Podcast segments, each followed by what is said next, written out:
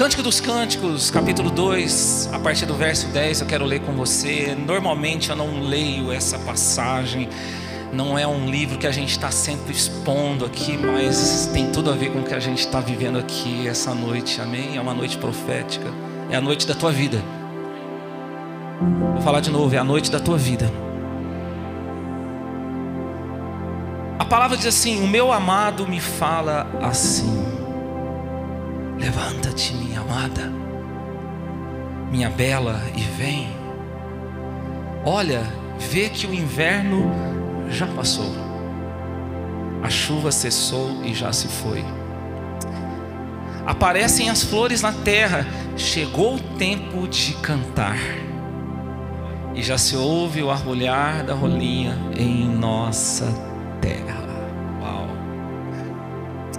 Sabe, Cântico dos Cânticos é um romance. Para quem acha que a Bíblia não tem romance, a Bíblia tem os seus romances, amém? E é um romance de Salomão, palavras que ele escreveu para a mulher que ele mais amou, Sulamita. Quem gosta de filme de romance aqui? Deixa eu ver. Os homens não levantam a mão agora, né? Comédia romântica, gente. Um romance maravilhoso desse relacionamento, tão cântico dos cânticos. Quando você lê, você precisa lembrar disso. Mas nós podemos aqui também ter uma analogia, na verdade também é uma analogia do nosso relacionamento com Deus, porque a Bíblia fala que Cristo é o noivo e a igreja é a noiva. E o que me chama a atenção nessa passagem, como nós acabamos de ler, que Salomão, ele, de forma muito cavaleira, ele está anunciando a chegada da primavera para a Sulamita. Ele está falando para ela assim: olha, deixa eu te falar, o inverno já passou, a chuva já cessou, está chegando a primavera. Por que, que eu estou falando isso? Porque quem anunciou a primavera foi Salomão. Nós precisamos entender algo aqui. Vocês estão comigo aqui nessa palavra?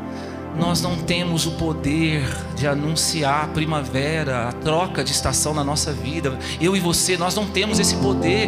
Vez ou outra, às vezes a gente vê as, vê as pessoas falando assim: ah, eu estou indo para uma outra estação, ah, eu vou fazer algo aqui porque eu vou viver outra estação. E o resultado muitas vezes disso é frustração, decepção, porque nós não temos o poder de mudar, de trocar a estação na nossa vida. Por isso que você às vezes fica decepcionado. Você pode falar isso para quem está do seu lado? Fala, você não tem esse poder, não, filho. Ah, ah eu estou indo para uma nova estação. Quem foi que disse que você tem o poder de fazer isso?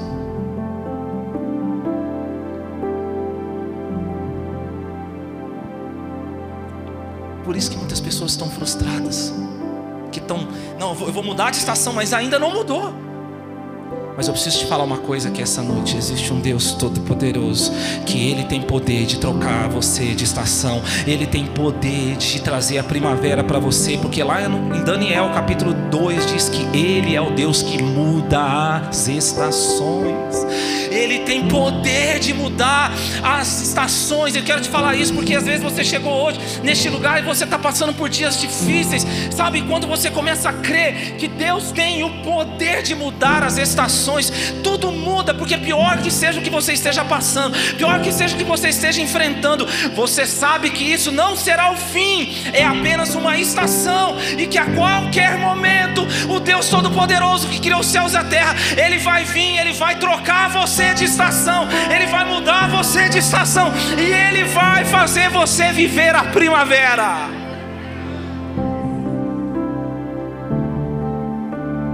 Sabe quando você começa a crer nisso, você passa a ter esperança. Você sabe o que é esperança? Esperança é o seguinte: é a expectativa que a qualquer momento vai acontecer algo de bom na minha vida. Vou falar de novo. O que é esperança? É a expectativa que a qualquer momento algo de bom vai acontecer na minha vida. Ei, tem gente que caminha diferente, né? Tem pessoa que caminha assim. Ah, o que eu estou vivendo é muito bom para ser verdade. Acho que a qualquer hora vai acontecer algo de ruim. Ninguém nunca pensou isso, né? Se você chegou aqui pensando dessa forma, hoje Deus está mudando a sua forma de pensar pela palavra dele. Você vai viver esperança com essa expectativa. A qualquer momento, algo de bom vai acontecer na minha vida. A qualquer momento, Deus vai trocar eu dessa estação, Ele vai me levar para uma nova estação. Eu creio nisso. Deus vai anunciar, Ele vai falar para mim: Filho meu, filha minha, acabou o inverno, a chuva cessou. Eu estou te colocando numa nova estação. Sabe, quando eu estava aqui adorando a Deus com louvor, eu creio que aquilo que acontece no natural está refletindo aquilo que já aconteceu no espiritual. Nós estamos comemorando hoje a festa da primavera. Deixa eu te falar uma coisa.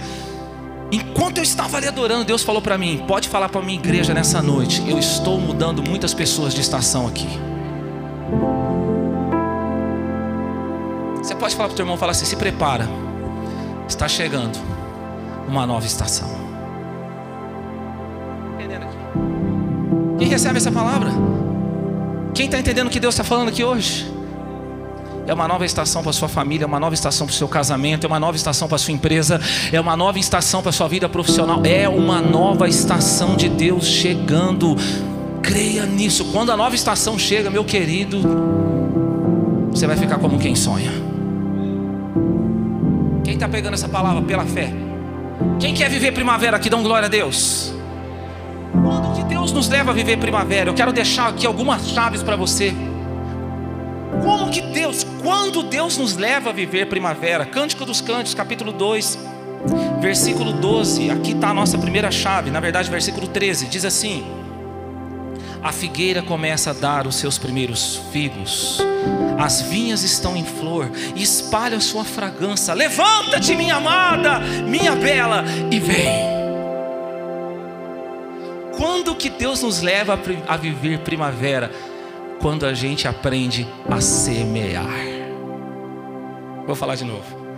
Deus nos leva a viver primavera quando a gente aprende a semear.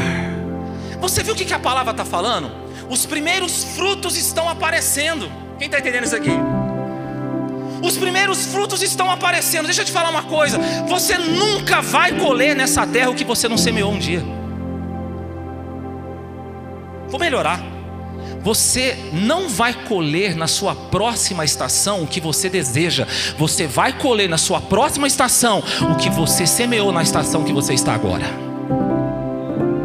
Vou falar de novo para você gravar isso. Você não vai colher na sua próxima estação o que você deseja. Você vai colher na sua próxima estação o que você semeou na estação que você está. Ai, pastor, mas como é que eu vou semear? Tá tudo de ruim acontecendo na minha vida, minha vida tá difícil. As coisas não andam bem lá em casa, pastor. As coisas estão complicadas. Sabe o que a palavra fala lá em Eclesiastes capítulo 11, versículo 4? Diz assim: Aquele que fica olhando o vento, aquele que fica olhando as nuvens, não semeia. Ó, quem fica olhando para as circunstâncias nunca vai semear nada.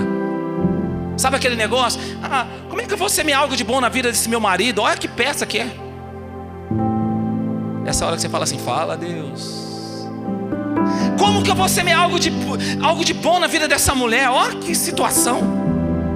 Como que eu vou semear algo de bom em alguma área da minha vida, pastor? Olha como é que está a área dessa da minha vida. Deixa eu te falar uma coisa, você vai aprender hoje a semear pela fé, amém? Pela fé você não semeia conforme você está vendo, pela fé você semeia conforme você deseja ver. E quando você semeia conforme você deseja ver, você vai ver na sua próxima estação o que você não está vendo nessa estação. Vou falar de novo bem devagar, você, essa, essa você vai colocar lá no seu Instagram, amém? Quando você aprende a semear conforme você deseja ver, você vai ver na sua próxima estação o que você não viu nessa estação. Eu me lembro há uns bons anos atrás, quando eu morava em outra cidade, tinha uma pessoa que me perseguia muito. Pensa numa pessoa que fazia maldade para mim. Quem aqui já foi perseguido? Deixa eu ver. Amém. O resto tudo é anjo. Glória a Deus. Vou falar de novo. Quem já foi perseguido aqui? Não é fácil ser perseguido, né, gente? E sabe o que eu fiz? Eu resolvi semear amor na vida dessa pessoa. E semear amor. Passou os anos, passaram-se muitos anos. Deus mudou a minha estação. Quando eu percebi essa pessoa que um dia me perseguiu, agora fica me presenteando com presentes caríssimos. Pode ficar feliz por mim? Um dia eu semeei conforme eu queria ver e eu vejo agora o que eu semeei um dia. Deixa eu te falar uma coisa, querido. Começa a semear pela fé. Semeia conforme você deseja ver. Sabe por quê? Se tem uma coisa que eu e você nunca vamos conseguir escapar, é da nossa colheita. Deixa eu te falar uma coisa, querido. Se tem algo que você nunca vai conseguir escapar, é daquilo que você semeou um dia. A sua colheita vai te encontrar. A sua colheita vai alcançar você. Por isso, posso te dar uma dica? Fala pro teu vizinho assim, ó. Aprenda a semear coisa boa. Fala para ele. Fala para ele assim, ó, porque um dia sua colheita vai chegar. Pode dar uma glória a Deus aí. Semeia coisa boa, porque a sua colheita vai te achar. Dá até para fazer uma música, hein? Amém? Quem quer viver primavera aqui? A segunda chave que eu quero deixar para o seu coração, Cântico dos Cânticos, capítulo 2, versículo 14, diz assim: Pomba minha, que andas pelas fendas das rochas, nos esconderijos, nas encostas das, dos montes, mostra-me o teu rosto. Deixa-me ouvir a tua voz, pois a tua voz é doce e o teu rosto é lindo. Uau! Quem quer viver primavera aqui? Pega essa chave aqui, ó. Aprenda a se retirar. Falar de novo. Aprenda a se retirar.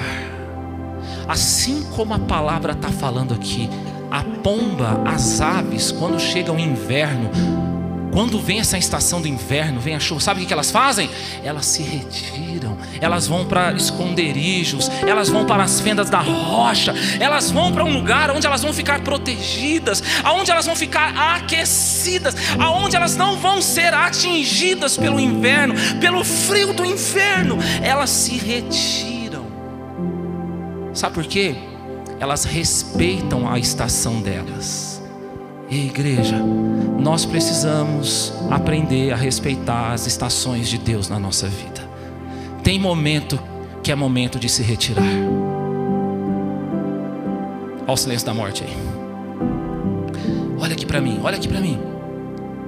Tem pessoa que fala assim: Não, pastor, mas se eu me, se eu me retirar agora, eu vou perder as oportunidades da vida. Deixa eu te falar uma coisa. Aí vem até aquela frase assim, né?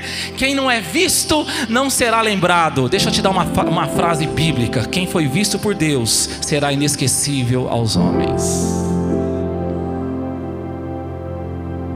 Quem um dia foi visto por Deus nunca será esquecido pelos homens.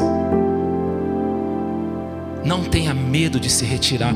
Tem hora que a gente tem que se retirar. Jesus falou sobre isso, Mateus capítulo 6. Quando Jesus começa a falar de uma nova ideia de oração, quando ele começa a trazer um novo conceito de oração, sabe o que, que ele fala? Ele fala assim: quando vocês forem orar, vocês não vão fazer como os hipócritas que ficam lá nas esquinas querendo mostrar que estão orando, não. Vocês vão se retirar. Vocês vão para o quarto e lá no quarto em secreto, vocês vão fechar a porta do quarto e Deus que vê vocês, o Pai que vê vocês em secreto, vai recompensar vocês.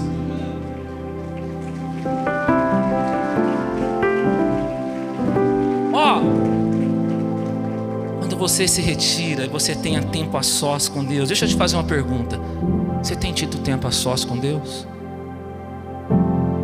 Você tem praticado isso? Aquele momento que você deixa o telefone do lado, deixa a pessoa para outro, fala agora, agora, me esquece, me esquece, agora eu estou indo orar. Fecha a porta do quarto, coloca lá o poderoso Deus. Sua presença é real. Hã? E ali Deus vai transformando você. E o Salmo 91 se cumpre na tua vida. O que, que fala no Salmo 91? Aquele que habita no esconderijo do Altíssimo, a sombra do Onipotente descansará. Quando a gente aprende esse lugar de, de intimidade com Deus, a gente recebe descanso.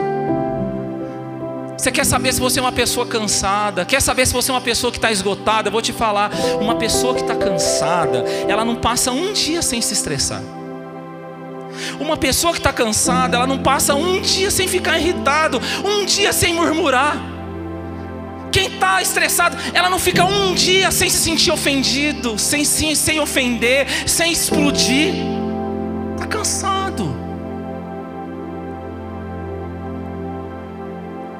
Mas quando você vai para esse lugar de intimidade, você encontra o descanso na sua alma. Você vai encontrando descanso. E sabe o que vai acontecer? Pega isso, quando você não se retira, o pouco que te atacam te atinge muito, mas quando você aprende a se retirar, o muito que te ataca não te atinge mais.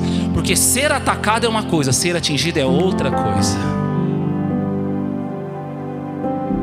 Talvez você ache que você está sendo muito atacado, mas na verdade você está sendo muito atingido, porque você não está se retirando.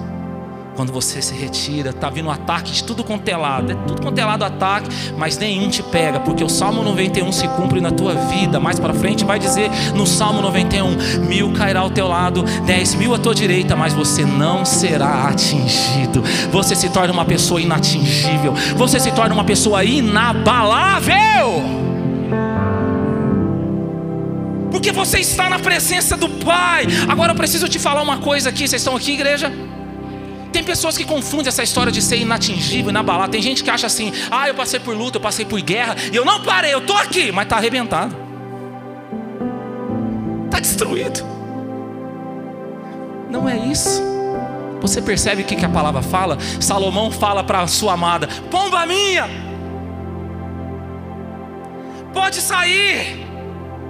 Pode vir, eu conheço a sua voz, a sua voz, ela é doce, o seu rosto é lindo. Por que, que ele pôde falar isso para ela? Sabe por quê? Porque ela respeitou a estação dela. Quando veio o inverno, ela se retirou, e porque ela se retirou, quando Deus veio e trocou a estação, sabe o que, que aconteceu? Ela estava na sua melhor versão. Eu não sei se você está entendendo o que eu estou falando aqui para você. Não sei as lutas que você está passando. Não sei as lutas que você está enfrentando. Se você respeitar a sua estação, se você aprender a se retirar, se guardar em Deus, vai chegar o um momento que Deus vai mudar a sua estação. Vai chegar o um momento que Deus vai chegar com a primavera na tua vida. E se você se guardou, você vai estar na sua melhor versão para viver a primavera de Deus na sua vida. O inverno, as lutas não arrancaram a beleza de Deus na tua vida. Quantas pessoas que não respeitou a estação, quando veio o inverno, a pessoa ficou lá, ela não se retirou, aí se tornou uma pessoa amargurada, era uma pessoa tão meiga, era uma pessoa tão feliz, era uma pessoa tão cheia de Deus, era uma pessoa com tanta paz, mas ela não respeitou a estação. E aí se tornou uma pessoa amargurada, angustiada, querido. Não vai ser assim com você. Você vai respeitar a estação de Deus na sua vida. E pode falar uma coisa: quando a primavera chegar, você vai refletir a glória de Deus. Você vai estar na sua melhor versão. Vamos pode dizer assim: vem primavera. Mas eu quero deixar mais uma chave para o seu coração. Vocês estão sendo abençoados por essa palavra? Mais uma chave. Cântico dos Cânticos 2, no versículo agora 15 diz assim: Apanhai para nós as raposas, as raposinhas que devastam as vinhas, pois as nossas vinhas estão em flor. Quem quer viver primavera? Aprenda a depender Coloca a mão no seu coração e diga assim: Eu preciso aprender depender de Deus. Você percebeu uma coisa aqui agora? Agora é a amada falando ao seu amado: apanha as raposinhas, porque elas destroem a vinha, e as nossas vinhas estão em flor. Veja, é um pedido dela para Salomão agora, é um pedido da amada ao seu amado. Isso é depender de Deus. E posso te falar uma coisa: a preocupação não era com os grandes predadores, a preocupação era com as raposinhas, porque os grandes predadores é fácil de ver, mas as raposinhas é difícil. Posso pregar para você aqui hoje? Não é difícil ver as grandes coisas do inimigo na nossa vida. Difícil é ver as pequenas coisas do inimigo na nossa vida. Somente alguém que aprendeu a depender de Deus consegue enxergar as pequenas coisas do inimigo que podem destruir a nossa vida. Sabe o que, é interessante? O estrago que a raposinha faz na vinha não é não, não mostra o estrago não é mostrado não é imediato, não é visto de forma imediata. Leva um tempo o estrago das, das pequenas coisas do inimigo na nossa vida, ele não é visto rápido, demora um tempo, mas uma hora a conta chega. Sabe quando você vê a pessoa falando assim? Nossa, o que, que aconteceu com aquela pessoa? Do nada, ela se afastou de Deus, irmão. Não foi do nada, tinha raposinha. O que, que aconteceu com aquele casamento? Era tão lindo, do nada largaram. Não, não foi do nada, querido, tinha raposinha. O que, que aconteceu com aquela pessoa? Olha, era tão cheio de Deus, do nada caiu. Não foi do nada, tinha raposinha. Mas eu quero dizer uma coisa para você aqui essa noite.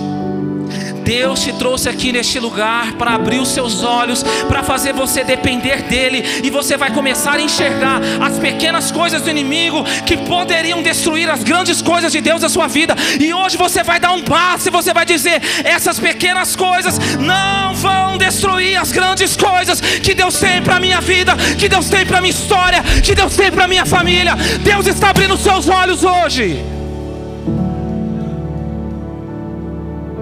Vai começar a enxergar o que você não estava enxergando antes. Oh, Deus está falando aqui. Tem coisa do inimigo que era, você não conseguia enxergar, mas hoje Deus vai abrir os seus olhos. Você vai começar a ter olhos de águia. Você vai começar a enxergar o que você não estava enxergando, porque o inimigo não vai destruir as grandes coisas que Deus tem para a tua história.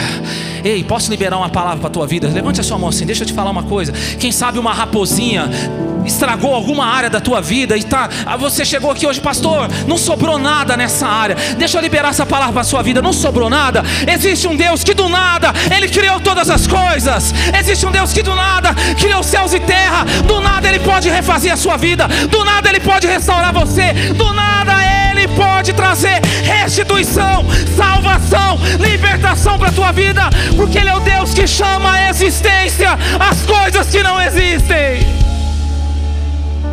Oh! Posso te falar?